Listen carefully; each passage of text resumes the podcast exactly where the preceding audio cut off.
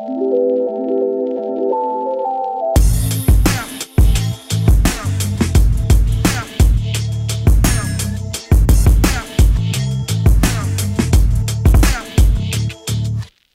Hallo zur zweiten Folge OMR Media in diesem Jahr. Hier ist Pia von Opinory und dieses Mal ist alles etwas anders. Nämlich haben mein Mitgründer, Bruder und CEO Cornelius und ich uns letzte Woche im Deutschlandfunk Nova in eine Stunde was mit Medien, einer Sendung am Donnerstagabend, hörenswert, über die großen Medientrends 2019 unterhalten. Und dazu haben wir parallel auch die Meinung unserer Zuhörer abgefragt. Und das war dann so interessant, dass wir fanden, dieses Gespräch hat auch hier Platz. Dieses Mal also kein 1 zu 1 Interview, sondern sozusagen in Cross-Produktion mit Deutschlandfunk Deutschlandfunk Nova und mit freundlicher Bereitstellung der Kollegen Daniel Fiene und Herrn Pähler unsere Meinung, Erwartungen an das Medienjahr 2019. Viel Spaß. Wir sagen herzlich willkommen, Pia Frei und Cornelius Frei. Hallo. Hallo, guten Abend. Wir wollen ja heute Abend gemeinsam zehn Thesen zum Medienwandel diskutieren. Ich bin gespannt, wie wir die in dieser eine Stunde überhaupt rund bekommen. Ja. Ich auch. Ich glaube, wir müssen uns am Riemen reißen. Das kriegen wir aber hin. äh, so die Neujahrsvorsätze, die gelten ja noch. Ähm, und äh, wir machen so eine Art Standortbestimmung der Branche zum Start ins Jahr 2019. Ähm, und zwar finde ich, lass uns erstmal auch über den Medienkonsum sprechen. Äh, was ich in der ARD-ZDF-Online-Studie in diesem Jahr so interessant fand, einfach wie massiv nicht nur die Online-Zeit der Deutschen gewachsen ist, also die durchschnittliche Verweildauer, die wie viele Minuten, die man am Tag am Smartphone, Tablet, Computer äh, abhängt, ähm, sondern auch der, der Medienkonsum an sich. Ähm, und da müsste man ja fast sagen, der, der äh, Tag hat, müsste jetzt 31 Stunden haben, wenn man das so, so gefühlt alles zusammenzählt. Ähm, ich glaube, das ist so eine der Thesen, wo wir am um, unstrittigsten sind. Ne? Also, dass es fast ein Fass ohne Boden ist, oder? Aber vielleicht müssen wir das erklären. Mhm. Ich glaube, der Tag hat sogar jetzt 31 Stunden. Es gab mal einen, einen Energy Drink, der hieß irgendwie, der Tag hat jetzt 28 Stunden. Es gab eine Wall Street Journal Studie, die hat gesagt, dass Leute tatsächlich nicht mehr 24 Stunden am Tag verbringen, sondern 31, weil so viel Multitasking passiert.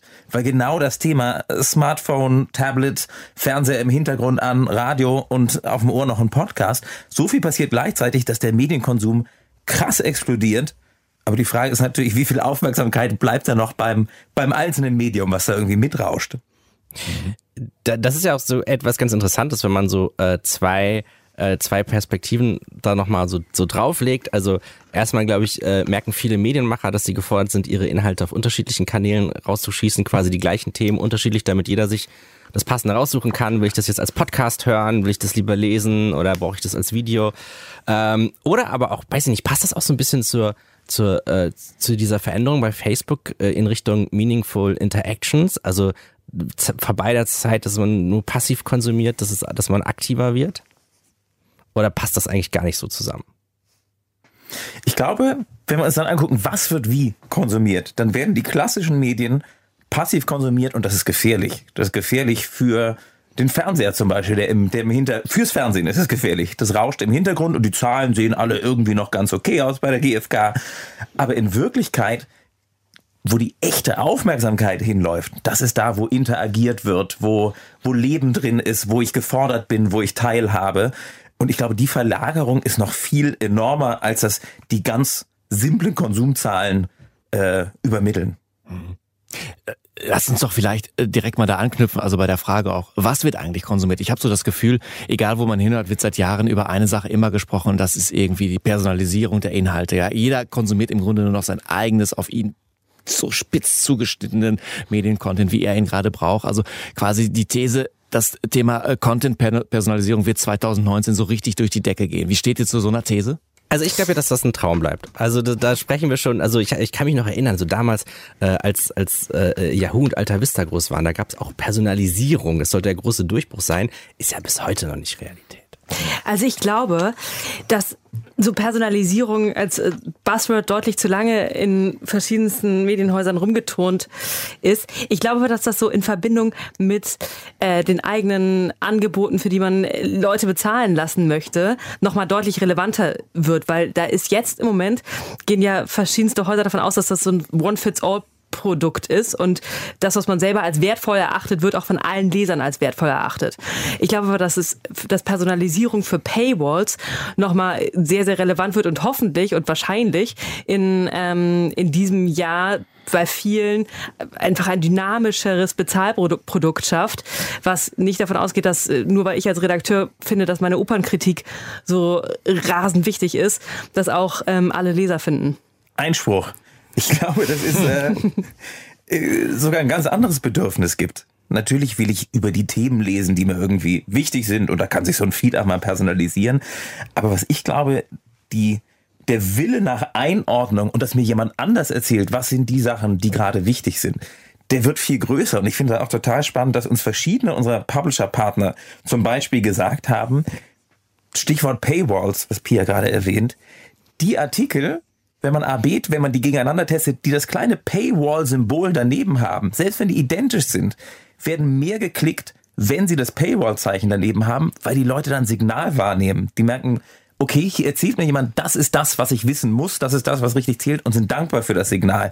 Also auf die maximale, auf nur einen Nutzer zugeschnittene Riesenpersonalisierung Weiß ich gar nicht, glaube ich nicht. Aber was, ist, was glaubt ihr denn bei, bei Personalisierung? Wie viel Personalisierung will ein User denn eigentlich wirklich? Also ist das irgendwie so, dass man dann äh, auswählen kann, welchen Fußballclub man am besten findet oder welcher Stau, äh, welche Autobahn einen betrifft oder äh, wie tiefgehend ist das? Also ich glaube erstmal, das, das will man gar nicht als User nämlich auswählen. Das ist so die Rudimentärmethode.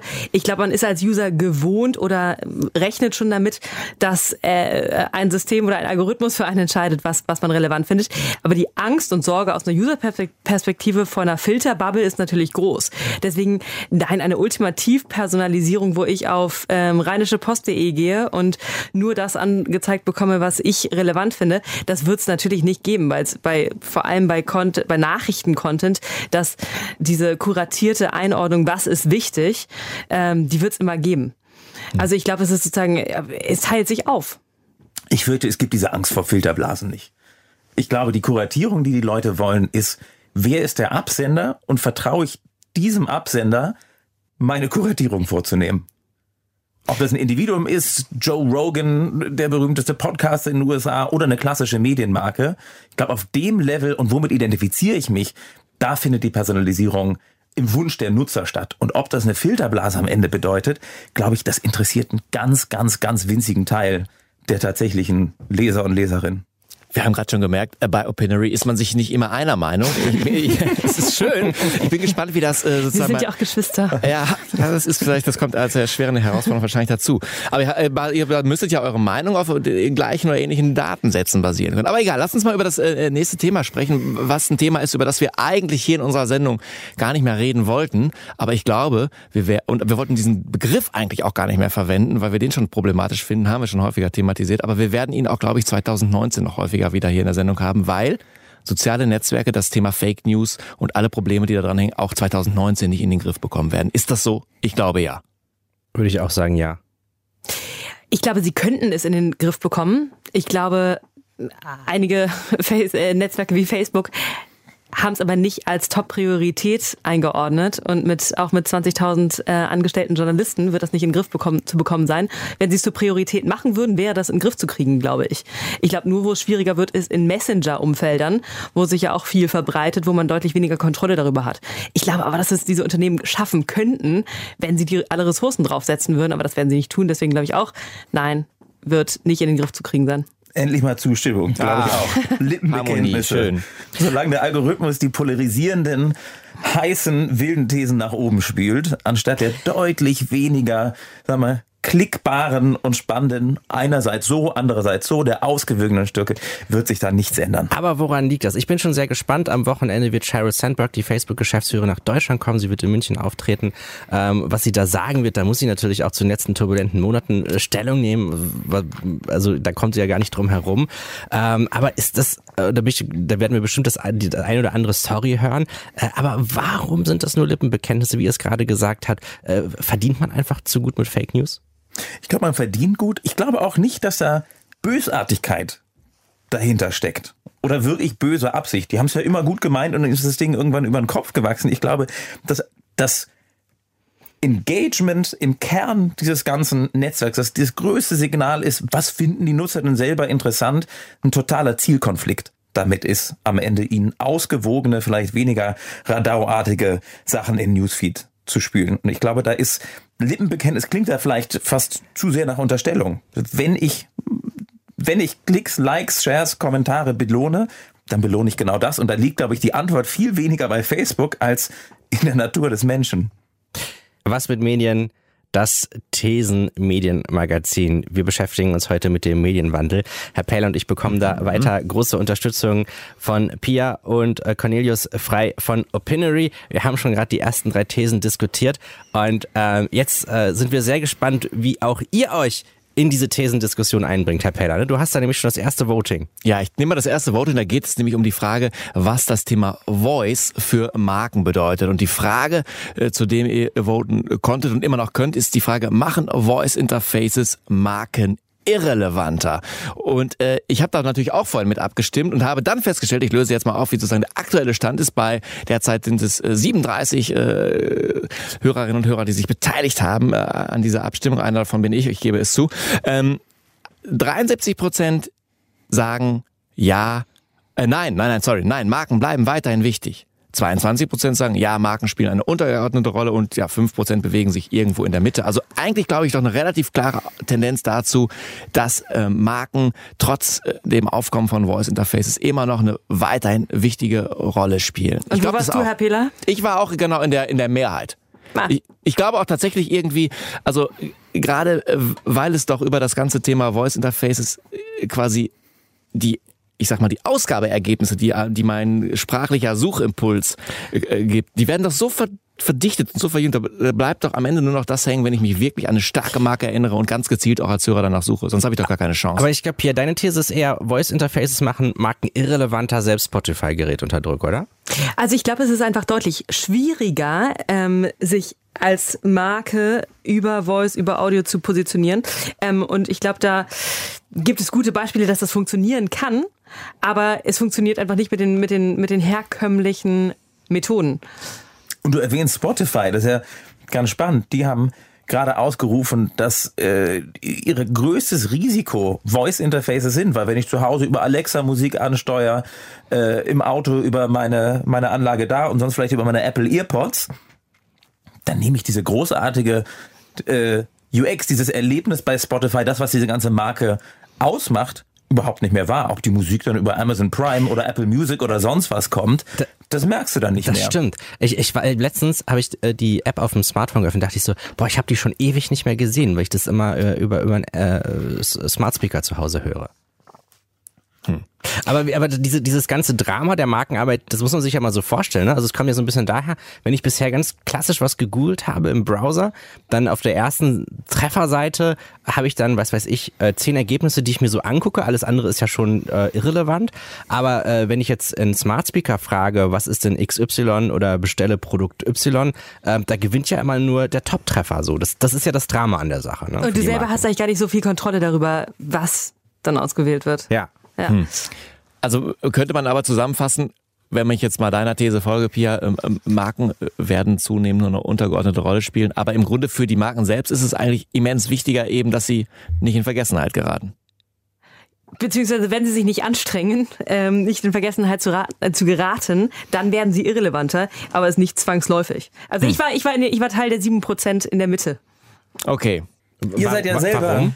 Warum? Mhm. Weil es keine Notwendigkeit ist, dass das passiert, dass das passieren muss. Mhm. Aber sie bleiben nur dann wichtig, wenn sie in Brandbuilding über Voice Interfaces tatsächlich investieren. Mhm. Hm. Cornelius, du wolltest gerade was sagen noch. Ja, ihr seid ja auch, ihr seid ja Stimmen, ja. Stimmmarken.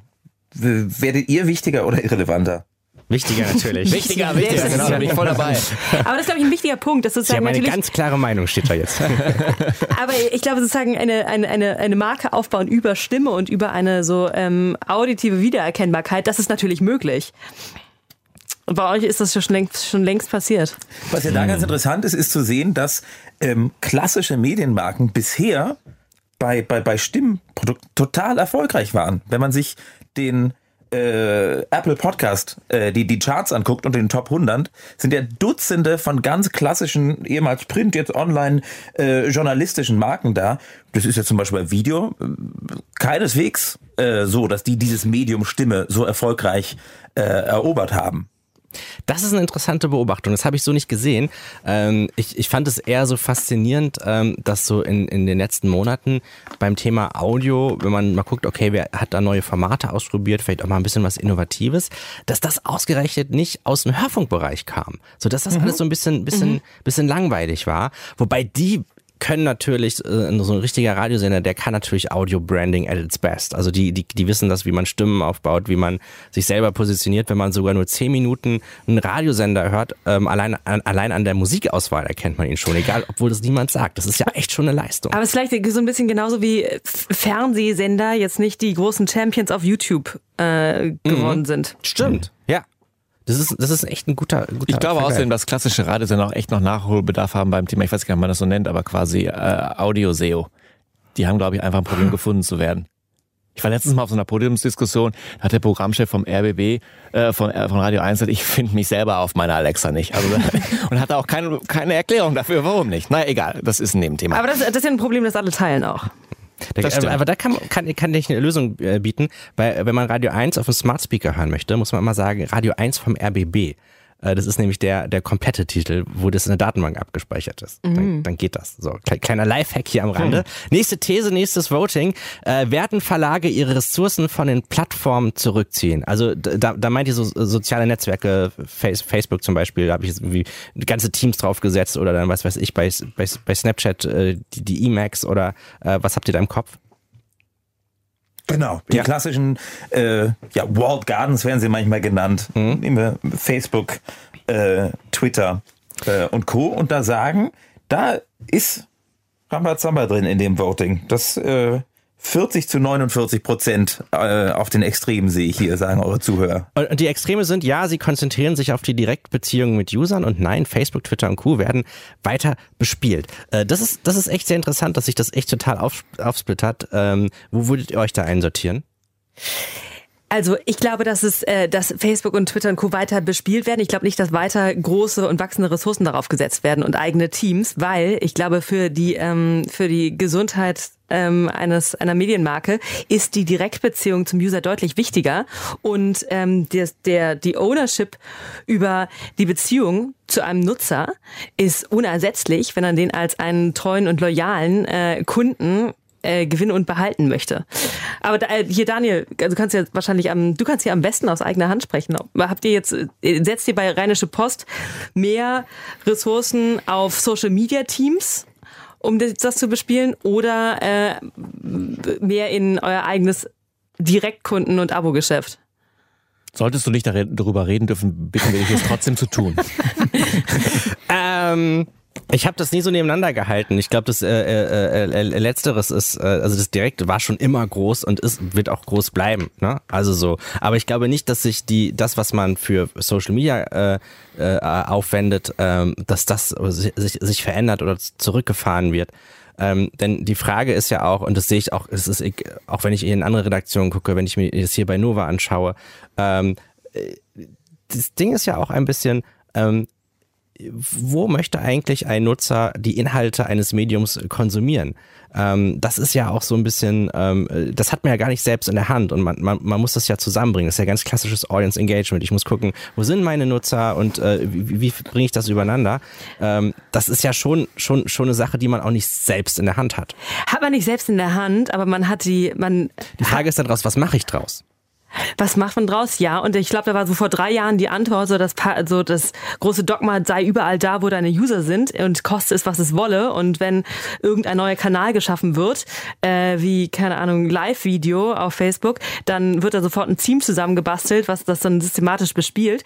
Und das hat sich ja nicht bewährt. Äh, Genau, das, dieses koste es, was es wolle, das war ja so, so, so das größte Problem. Auch, auch äh, zum Beispiel, wenn vor, vor, vor zwei Jahren Medienmarken auf Instagram gestartet sind, weil sie dachten so, hey, wir sind total früh und machen da was. Da waren einfach noch nicht die Menschen ihrer Zielgruppe, so zum Beispiel. So, ne? Also das, das, das, das wird ja, äh, das ist ja eher das Problem, dass viele Medien da den Hypes hinterher springen, als dass sie dorthin gehen, wo es wirklich sinnvoll ist. Und Aber sich ein paar damit sind ja auch den Hypes voraus. Wir haben hier gefragt, werden Verlage ihre Ressourcen auf den Plattformen weiterhin äh, platzieren? Eine Ressource ist, dutzendköpfige Snapchat Discover Teams aufzubauen. Aber ein anderes Beispiel, das ich ganz spannend finde, was wirklich voraus ist, ist, Burda hat ja äh, richtig groß zum Beispiel in eine ganz andere Form von Plattform und Netzwerk investiert. Nebenan äh, de Nachbarschaftsnetzwerk kann ich nur mit den Leuten, die irgendwie in den drei Straßen um mich rum ähm, leben, diskutieren und austauschen und, und, und Events planen. Und ich glaube, da steht auch eine Sicht drauf. Klar, äh, gut, der Trend ist jetzt von Facebook auf Instagram weitergelaufen, aber auch Instagram wird nicht immer der eine Hype-Kanal der Stunde bleiben. Und warum nicht selber neue Plattformen schaffen und da auch Ressourcen hin äh, investieren? Finde ich total smart. Aber da frage ich mich, glaubt, glaubt ihr, dass so, so Plattformen wie, wie, wie nebenan.de ähm, denn am Ende richtig funktionieren werden? Dass es da eine, kritische Masse drauf äh, ist, die da auch tatsächlich das aktiv nutzt? Ich glaube, es geht gar nicht unbedingt darum, das neue Facebook zu bauen mit Billionen äh, Usern, aber ich glaube, es geht darum, Communities zu erkennen und richtig zu bespielen. Und äh, indem man dann wiederum auch eine hohe Loyalität ähm, mit sehr, sehr, sehr zielgenauer Ziel oder passgenauer Bespielung ähm, und, und, und Community-Pflege haben kann. Und so eine loyale Nebenan-Community ähm, mit so hohem Identifikationspotenzial in der Nachbarschaft aufzubauen, das ist, glaube ich, durchaus möglich. Und ich glaube auch, ja, vor zwei Jahren hieß es, Asien ist uns so weit voraus und der einzige Weg ist dahin, wo Asien ist, nämlich auf WeChat, findet das gesamte Leben statt. Jegliche Konversation, jeglicher Handel, jeglicher Medienkonsum. Und ich glaube, was sich jetzt abzeichnet, ist, da ist ziemlich viel Platz für Nischen-Messenger. Wenn man sich anguckt, was es alles für Sub-Messenger und Communities allein in der Gaming-Welt gibt, die ja oftmals richtungsweisend ist dafür, was dann in Tech-Geschichten weiter rüberschnappt. Ich glaube, da ist richtig viel Platz für, für, für Nischennetzwerke, besonders wo die Leute so ein bisschen den Ermüdungseffekt spüren bei Snap, Facebook und Co. Ah, Das ist tatsächlich so ähm, ein bisschen so eine echt so äh, eine zers große Zersplitterung, die wir so in der Social-Welt beobachten, ne? Auf verschiedenste, auf eine Zersplitter- Zersplitterung auf verschiedenste Kanäle, du, absolut. Aber das kann man ja auch an mir selber, also kann ich auch an mir selber sehen, da, an meinem eigenen Nutzungsverhalten, dass ähm, das sozusagen so, mh, dass ich nicht besonders lange auf einem, auf, auf einer Plattform bleibe. Wenn sich das weiter bewegt, dann bewege ich mich weiter. Und merkt man so, ach so, hier ist die Party. Ich bin eben auf nebenan.de hängen geblieben und habe mal so ein bisschen hier so meine Postleitzahlen eingegeben. Da passiert ja echt was drauf. Das ist ja echt interessant. Ja, So, aber wenn man sich jetzt überlegt, zum Beispiel so eine, so eine andere Plattform, wo die Jahre äh, Aufbauarbeit bei Burda reingesteckt haben, die Huffington Post, äh, da soll die deutsche Variante ja äh, in dem ersten Quartal 2019 geschlossen werden. So, äh, das hat sich da ja nicht ausgezahlt. Ähm, Obwohl ich da glaube ich, hat sich, die, hat sich so der strategische Fokus von diesem Blogger-Portal auch in den letzten Jahren ganz schön doll wegbewegt. Wisst ihr noch die Sache mit dem Riemen, an dem wir uns reißen wollten? Lass uns mal weitergehen äh, äh, zum nächsten Thema. Finde ich aber auch, auch, auch sehr spannend. Äh, Lass uns mal über Geld reden und vor allen Dingen auch da über die Frage, wofür Nutzer tatsächlich eigentlich am Ende in ihrem Medienkonsum bereit sind, Geld auszugeben.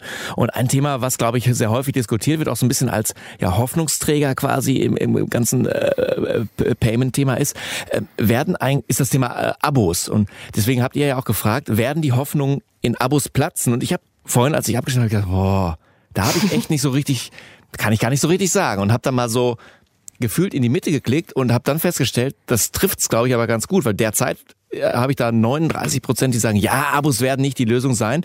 41 Prozent sagen, nein, Abos sind der richtige Weg, also ziemlich gleich. Und in der Mitte nochmal so ein Block von 20 Prozent, die irgendwie sehr differenziert sind oder unentschieden, wie auch immer. Ist das ein, ist das ein erwartbares Abstimmungsergebnis zu so einem Thema? Und wie steht ihr dazu? Ja, ich finde, das ist erwartbar, weil äh, da ist beides so ein bisschen richtig. Auf der einen Seite, ja, Abos sind total wichtig und ich muss direkt bezahlt werden. Und auf der anderen Seite, bitte nicht nochmal den einen Heilsbringer, der den gesamten Journalismus weltweit auf einmal innerhalb der nächsten zwölf Monate äh, rettet. Also ich glaube, Abos sind ein ganz wichtiger Schritt. aber darüber hinaus, wie schaffe ich Identität, wie baue ich mich als Marke auf, wie verkaufe ich meinen Nutzern ganz andere Dienstleistungen und Sachen. Also ich glaube, auch die Erkenntnis schwingt hier mit drin von euren Zuhörern, dass es diesen, dieses, dieses eine Zaubermittel nicht gibt und auch Abos ganz alleine werden es nicht sein. Ich war bei 75 Prozent, äh, ja, die Abos, äh, Abos werden nicht die Lösung sein, zumindest Abos, wie sie jetzt in ihrer aktuellen Form an allen Ecken und Enden, äh, Abo-Modelle, wie sie an Ecken und Enden allen Ecken und Enden gelauncht werden. Ich kann mir schon vorstellen, dass es dieses Jahr nochmal einen Versuch und eine Tendenz in Richtung ähm, Netflix für Journalismus geben wird. Hat ja bisher nie funktioniert und war immer auf so einem Micropayment-Modell, was, was am Ende nichts abgeworfen hat. Aber ich könnte mir vorstellen, dass es da nochmal eine einfach aus, aus, aus der Erfahrung raus, dass es, dass die ganzen, dass es nicht so abhebt, wie sich viele erhofft haben, dann nochmal einen neuen Ansatz in so einem, in Richtung Sammelmodell geben wird. Und aus einer User-Perspektive werde ich natürlich garantiert nicht mehr als zwei, drei Abos abschließen ähm, und erwarte eigentlich so ein gebündeltes Modell, wo ich Zugang zu allem bekomme. Ich glaube, die, die es wirklich ganz, ganz, ganz besonders gut hinbekommen, sind Leute, äh, sind, sind Publisher, die erkennen, dass es gar nicht nur um die Bündelung von Artikeln als Abo geht, sondern zum Beispiel der Guardian, der verkauft Identität. Der verkauft mit seiner Mitgliedschaft genauso die, die Stofftaschen, die die Londoner durch die U-Bahn tragen, um auszudrücken, wo gehöre ich hin, wo verorte ich mich, was ist mir wichtig, wer ist meine, meine Peer Group. Und die schaffen die Medien, die neben dem ganz, ganz wichtigen Rechercheaufwand dahinter auch Haltung und Identität und, und Zugehörigkeit äh, ihren Kunden mitzuverkaufen, die haben auch mit Abos eine richtig gute Chance. Ja, aber das ist so, da denken alle so, wir müssen nur eine Tod, einen, einen YouTube-Beutel machen und haben hier unsere Community. Und so einfach ist das, glaube ich, nicht. Ich glaube sozusagen so die Investitionen, die da in so das eigene Marketing und das eigene Brandbuilding getan werden müssen, damit Leute sagen, ich möchte Teil dieser Community sein, ähm, da, das, das kostet ein bisschen mehr. Okay, also Jutebeutel sind auch nicht der Haben wir nicht auch einen Jutebeutel hier bei Nova? Doch, ne? Absolut, ja, sehr schickes sogar. Eine Stunde, was mit Medien hier. Mit Pia Frei und Cornelius Frei von Opinory ähm, gucken wir uns den Medienwandel in den unterschiedlichsten Facetten an. Und einige Thesen haben wir noch, die wir jetzt hier zum Endspurt äh, diskutieren wollen, Herr Peller. Du, was, ja. was hast du uns da noch Wir haben ja gerade schon angedeutet, die Sache mit dem Vertrauen in den Journalismus ist ein Thema. Es hat uns, glaube ich, wenn ich noch mal so richtig zurückerinnere, in den letzten zwei Jahren mhm. hier auch intensiv immer wieder auch beschäftigt. Ähm, und deswegen die Frage, die ihr gestellt habt und wo auch einige unserer Hörer ja auch schon fleißig abgestimmt haben, wird das Vertrauen in etablierte Medien weiterhin gewaltig sinken. Und da war, konnte man sich entscheiden zwischen, ja, das Vertrauen nimmt weiter ab und nein, die etablierten Medien genießen weiterhin das Vertrauen der Nutzer. Und gerade ist es so, es gibt doch eine starke Tendenz, würde ich sagen, mit 59 Prozent dahin, nein, die etablierten Medien genießen weiterhin das Vertrauen der Nutzer. Jetzt 60, ich habe auch abgestimmt. Ah, guck mal. Ich habe ich, ich hab auch in, bin sozusagen auch zu der Seite, äh, aber äh, äh, ich war also so ein bisschen hin und her gerissen irgendwie. Also ich habe so ein bisschen gemerkt, da ist bei mir auch ein bisschen Wunschvater des Gedankens gewesen. Ich, ich glaube, äh, ich bin mir nicht ganz sicher, ob das so. Und ich glaube, ja, ihr seid aber eher so unterwegs, ja, das Vertrauen nimmt weiter ab, oder? Ja, ich glaube aber nicht, dass das ein isoliertes Medienproblem ist. Ich glaube einfach sozusagen in, so gesamtgesellschaftlich geht das Vertrauen in alle so etablierten Institutionen, Großparteien etc. zurück. Mhm.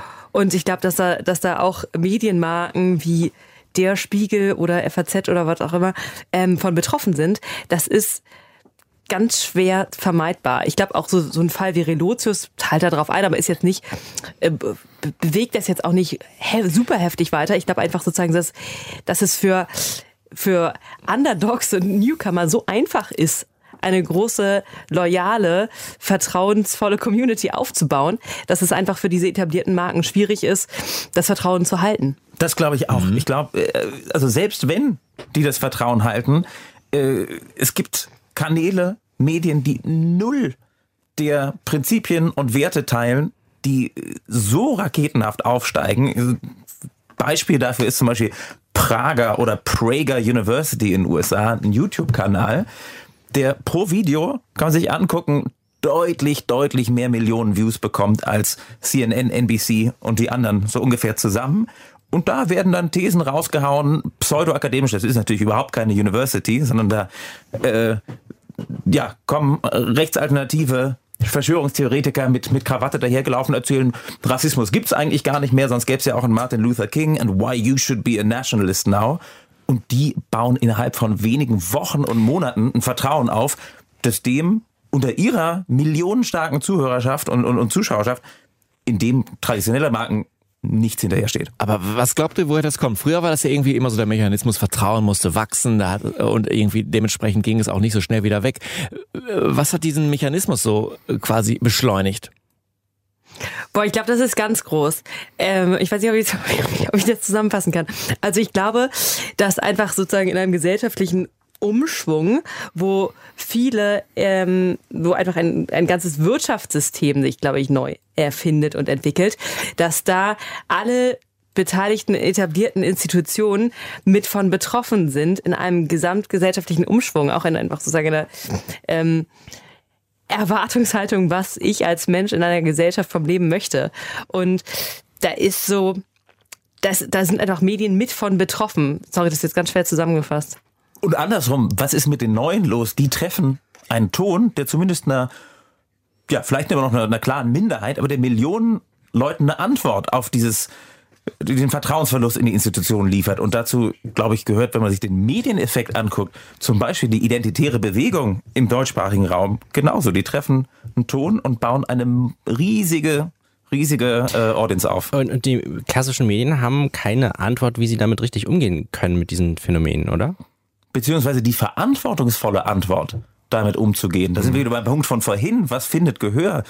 Einerseits, andererseits intensive, äh, ausgewogene Berichterstattung, die findet halt auf den sozialen Kanälen sehr viel weniger so rasantes Gehör. Obwohl da ist es, glaube ich, einfach so ein bisschen kontroverser. Also in den USA zum Beispiel ist ja mit einem Trump das so, der, der der Bedarf nach, ähm, nach etablierten Medienmarken, denen äh, zumindest der eine Rand der Gesellschaft vertraut, total gewachsen. Aber ich glaube, es spaltet sich einfach viel stärker. Wenn wir mal auf die Kongressprogramme äh, in diesem Jahr schauen, da findet man ein, ein, ein, ein Begriff sehr häufig, künstliche Intelligenz, Artificial Intelligence. Und wir wollen das anhand äh, des Roboterjournalismus diskutieren. Und da ist die Voting-Frage, wird Roboter-Content groß? Ja, das ist die Zukunft, das ist die eine Seite. Nein, das ist nur ein Hype, so da entlang kann ich mich äh, einsortieren. Ich mach mal, ich gehe ganz äh, zu, der, zu, dem, zu dem Extrem, nein, das ist nur ein Hype. Ganz nach außen? Ja, 44 Prozent sind da so meiner Meinung. 27 Prozent in der Mitte und 29 Prozent sagen, ja, das ist die Zukunft. Ich bin skeptisch, dass das die Zukunft ist. Wo kommt der neue, dein extremes Nein her?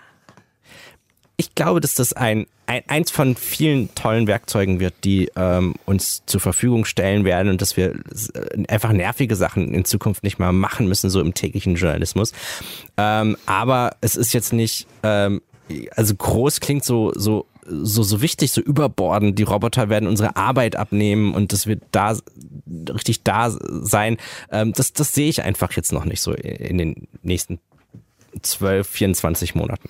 Bin ich voll bei dir, weil ich auch glaube, dass das genau das Gegenteil davon ist, was die erfolgreichsten Medienmarken, ob sie neu oder alt sind, gerade so erfolgreich machen. Sportberichterstattung, automatisch erfasst, Finanz, klar, das kannst du machen. Aber beim Rest kommt es auf Stimme, auf Persönlichkeit, auf Einschätzung und Einordnung aus. Und ich glaube, das ist in dem Fall tatsächlich noch Hype und, und Jahrzehnte weg, äh, dass AI den Teil übernimmt. Aber um mir da vielleicht einmal selber ganz kurz zu widersprechen, was ganz ah, spannend sehr ist. Sehr gut, nicht nur zwischen den Geschwiften, sondern auch äh, innerlich. Das ist sehr schön. Wir sind hochschizophren. Hm. Ja, es gibt einen riesen Hype tatsächlich, aber da wären wir wieder bei Hype in den USA um virtuelle Influencer. Also um genau das, was wir gerade beschrieben haben. Stimme, Ton, Identifikation. Da gibt's Lil Michaela zum Beispiel, hat 1,5 Millionen Fans auf Instagram und ist nur ein Avatar. Ist eine Kunstfigur. Das heißt, wer weiß, wie lange die Kunstfigur äh, noch rein menschlich bespielt werden muss. Oder dass man auch wirklich Radiomoderatoren hat, die äh, aus Fleisch und Blut sind, sondern dass man auch irgendwann mal Stimmen hört, die aus dem Computer kommen, wo man gar nicht weiß, ob die jetzt echt sind oder nicht. Ich muss aber noch einen Vlog einschlagen für Roboter-Content. Ich glaube, für vor allem für Portale, die auf rei große Reichweiten angewiesen sind, gibt es einfach bestimmte Content-Typen oder Finanzberichterstattung, Sportberichterstattung, der sehr einfach ist, so ähm, von einem Roboter schreiben zu lassen.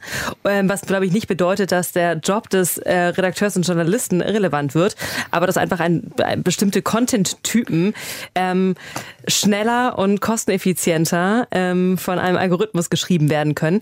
Das heißt nicht, aber das ist sozusagen ein bestimmter, eine bestimmte, ein bestimmter Content-Typ, der SEO-relevant ist, wo es um Tempo geht und auf verschiedene Themenfelder begrenzt ist, ja, wie Finanzen und äh, Wetter- und Sportberichterstattung. Wir äh, wollen jetzt zum Schluss nochmal so auf die Old Media schauen. Äh, werden Radio und Fernsehen gewaltig an Bedeutung verlieren? Das ist so die letzte, äh, das, das, das letzte Voting. Herr Peller, magst du mhm. es mal auflösen? Ja, ich mach's mal auflösen. Und wir haben da auch da eine ziemlich unentschiedenes Voting. Also 43 Prozent sagen, ja, das ist bereit abzusehen. 41 Prozent sagen, nein, so schnell wird das nicht passieren. Und dann ist halt dieser kleine verschwindende Rest in der Mitte. Also und so ging es mir ehrlich gesagt auch. Als ich abgestimmt habe, habe ich erst gesagt, jetzt klicke ich, ja klar, das ist bereits abzusehen. Und dann habe ich gedacht, wie war das nochmal? Wir haben auch seit zehn Jahren oder ich weiß nicht, die Zeitung stirbt. Ist auch die Frage, was versteht man jetzt eigentlich unter Radio und Fernsehen? Also wenn ich das im klassischen linearen Sinne verstehe, würde ich sagen, ja, aber es kann ja auch Weiterentwicklungen geben. Also Ne? Ähm, deswegen habe ich mich dann irgendwie auch da wieder so sehr differenziert in der Mitte eingeordnet. Wo, wo ordnet ihr euch ein? Ich glaube genau, was du gerade sagst, linear ist total raus. Ja, also mich, mir, wie Loriot sagt, ich lasse mir von einem kaputten Fernseher nicht vorschreiben, wann ich die Nachrichten zu sehen habe. Ähm, genau das. Aber dass die Inhalte, die da sind, über Mediatheken äh, und ganz eigene Kanäle total relevant bleiben und dass die Absender, die alten Absender, wie wir zum Beispiel beim Thema Podcast gesehen haben, genauso relevant bleiben können, das glaube ich schon. Nur ich nicht darauf verlassen, dass, dass die, dass alle zur Primetime rechtzeitig einschalten. Ich habe mir zu dem Thema nochmal die Podcast-Charts angeguckt und ähm, Deutschlandfunk Nova ist in den Charts auf Platz 25 tatsächlich mit einer Stunde History. Yes! Wir waren auch übrigens äh, über die Feiertage mit einer Stunde was mit Medien da, da äh, ganz oben drin, äh, weil die Kollegen von Spiegel Online da noch gefeatured haben und äh, das war das war irgendwie ganz interessant zu sehen, wie da so die die die Mechan diese Empfehlungsmechanismen sind und da sollten wir auch noch mal äh, vielleicht auch noch mal Pia deinen Podcast jetzt hier kurz empfehlen, weil yes. äh, das gehört ah. sich doch so für Podcasts, ne? Weil du bist bei den Online Marketing Rockstars auch zugange mit einem eigenen Podcast Projekt, wo, wo wir uns jetzt ja dieses Gespräch auch noch hören werden, ne? Genau, das ist äh, OMR Media und äh, da interviewe ich äh, Zampanos aus der Medienbubble dazu, was sie gerade bewegt, welche Themen und äh, Probleme gerade anstehen. Und ähm, das sind Interviewpartner aus Deutschland, wie hoffentlich auch mal bald dich, Daniel Fiene. Ähm, oder Kai Diekmann, äh, Tanit Koch. Wenn viele nicht kommt, dann den Diekmann. Der war schon da. Er war schon da. Ähm, und äh, aber weil ich auch, weil wir auch viel Zeit in den USA verbringen, auch viele amerikanische Partner. Ist das jetzt eigentlich so, wenn wir jetzt gerade in deinem Podcast sind, musst du jetzt auch gleich die Verabschiedung machen? Sind wir überhaupt schon so weit, Daniel? Ich habe gerade gar nicht die Uhr im Blick. Jetzt, jetzt bin ich gerade ein bisschen verwirrt. Wir sagen erstmal aber auf jeden Fall herzlichen Dank, äh, dass ihr mit uns die Thesen zum Medienwandel diskutiert habt äh, in, äh, den, in dieser Stunde. Und ähm, wenn ihr jetzt mal so einen Ausblick auf das Jahr insgesamt gibt, stimmt euch das ähm, versöhnlich? Macht euch das Angst oder seid ihr zuversichtlich, dass es ein gutes, schlechtes Medienjahr sagt? Wie würdet ihr das so in, in zwei, drei Worten ähm, euren Ausblick auf 2019 zusammenfassen? Zuversichtlich. Zuversichtlich, weil wenn man aus Produkt und, und, und, und Tech-Company-Sicht schaut, und das sind wir ja, wir suchen übrigens auch immer richtig gute Entwickler hier in Berlin und anderswo, dann fragt man ja immer, welches Problem lösen wir eigentlich wirklich? Braucht uns hier jemand und löst ein echtes Problem? Und es gibt so tolle, wichtige Probleme gesellschaftsweit zu lösen. Und da spielen neue und etablierte Medien eine Riesenrolle. Ich bin auch deutlich auf der zuversichtlichen, zuversichtlichen Seite. Ich glaube, dass einfach äh, der, die ganzen Trends deutlich an Geschwindigkeit gewinnen und es dadurch einfach sehr spannend wird und sehr, sehr bewegt. Ich würde sagen, wenn ich das in euren Worten sagen darf, ihr habt eine ganz klare Meinung. Herr Peller, ja. dem schließen wir uns jetzt an und äh, bedanken uns für euren Besuch, Cornelius und Pia Frei von Opinory. Schön, dass ihr bei uns gewesen seid. Danke, Danke euch. euch. Das war's. Wenn ihr vehement widersprecht, Hinweise oder weitere Aspekte zu Medientrends habt, die wir hier nicht besprochen haben, schreibt uns in die Reviews oder mir direkt auf Twitter, Instagram, Facebook etc. Und wenn ihr unsere Moderatoren Daniel Fiene und Herrn Pähler unterhaltsam fandet, könnt ihr auch direkte Mengen ihren Podcast abonnieren. Die Sendung Eine Stunde was mit Medien gibt es auf allen Podcast-Kanälen. Und äh, nächstes Mal sind wir wieder ganz klassisch mit einem weiteren spannenden Interviewgast zugange. Und bis dahin freue ich mich weiterhin über Bewertungen. Schönste Grüße. Ciao.